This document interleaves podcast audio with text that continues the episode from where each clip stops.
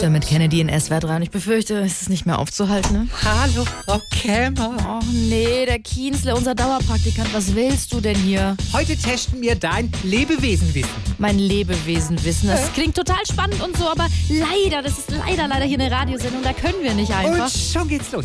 Welches Raubtier nickt immer jeden Vorschlag ab und macht mit? Ein Raubtier, das jeden Vorschlag abnickt und mitmacht. Keine Ahnung.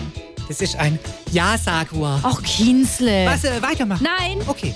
Welches Tier mit zwei Buchstaben kann schwimmen? ein Tier mit zwei Buchstaben, das schwimmen kann. Bitte erlöse uns. Das ist eine Ente. Eine Ente. Ach so, Ente. Ich bin so froh, dass wir das jetzt geklärt haben. Kannst du vielleicht mal ganz kurz schauen, Kienzle, ob noch genug Bohnen in der Kaffeemaschine sind oder ob die Spüle in der Küche... Ba, ba, ba, ba, ba, ba. Welches große Tier flitzt immer im Winter den Berg runter? Oh, ein Bernardiner vielleicht? Nein, eine Giraffe. Natürlich. Und warum macht die das? Naja, weil es eine Giraffe ist. Nee, um dem Wolfsrodel zu entkommen. Jetzt reicht's, Kienzle, raus hier. Nur Zum Glück ist vorbei, Musik.